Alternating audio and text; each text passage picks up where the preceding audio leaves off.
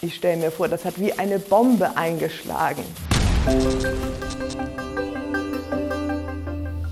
Ich habe mir mal wieder Gedanken gemacht über Jesus und möchte ein bisschen was von ganz dem Anfang seiner Zeit, wo er aufgetreten ist, erzählen.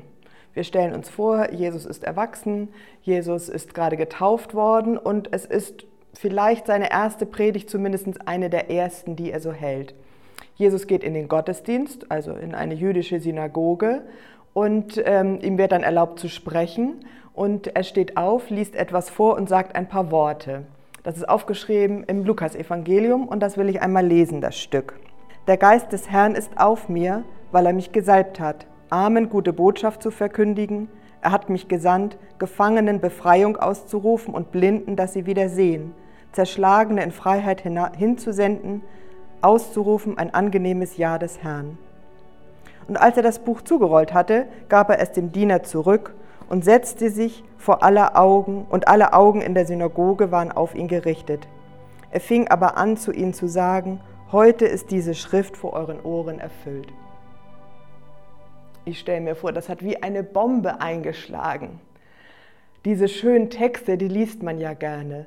Also, dass wirklich der kommt oder jemand kommt und Elend ein Ende hat. Also ich meine, wie, wie genial ist das denn? Armen wird gute Botschaft verkündet. Gefangene äh, werden äh, befreit. Blinde können wieder sehen. Zerschlagene können auch in die Freiheit gehen. Und auszurufen ein angenehmes Ja des Herrn. Und es war schon oft die Rede von diesem Gesalbten sozusagen. Könige hat man gesalbt und Propheten hat man gesalbt. Damit hat man sie in ihr Amt eingeführt, würde man heute sagen.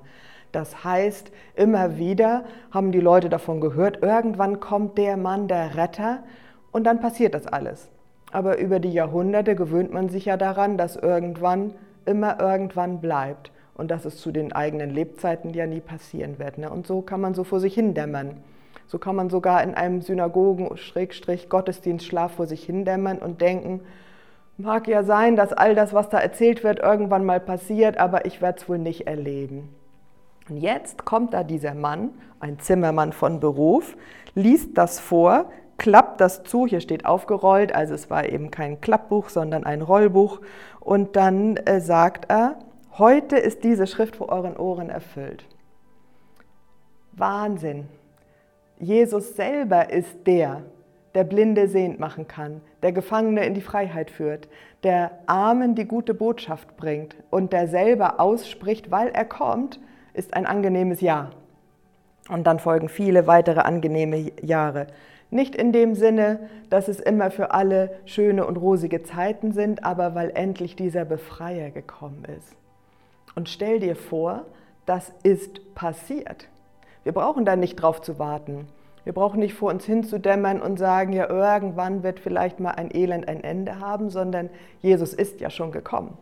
Und das, was damals gilt, heute ist das erfüllt, das gilt ja immer noch. Wenn du mal Lust hast, dann lies mal all diese Stellen, wo der Messias angekündigt wird und erinnere dich daran, dass der ja schon gekommen ist, dass Jesus das ist.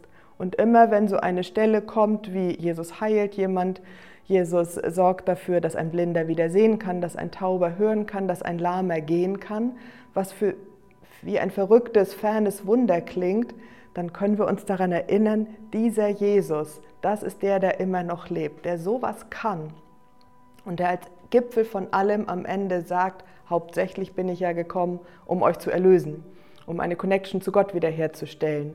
Er stirbt und er steht wieder auf, das heißt, er lebt auch immer noch.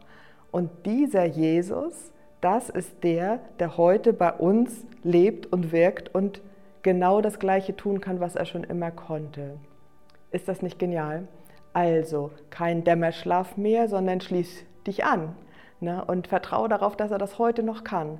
Vielleicht gerade heute, an so einem ganz normalen Tag mitten im Jahr, kannst du dich erinnern, dieser Jesus, der da unterwegs war, damals auf den Straßen in Jerusalem oder in Galiläa ja noch viel mehr, das ist der gleiche, der heute auch mit mir unterwegs ist. Habt einen schönen Tag.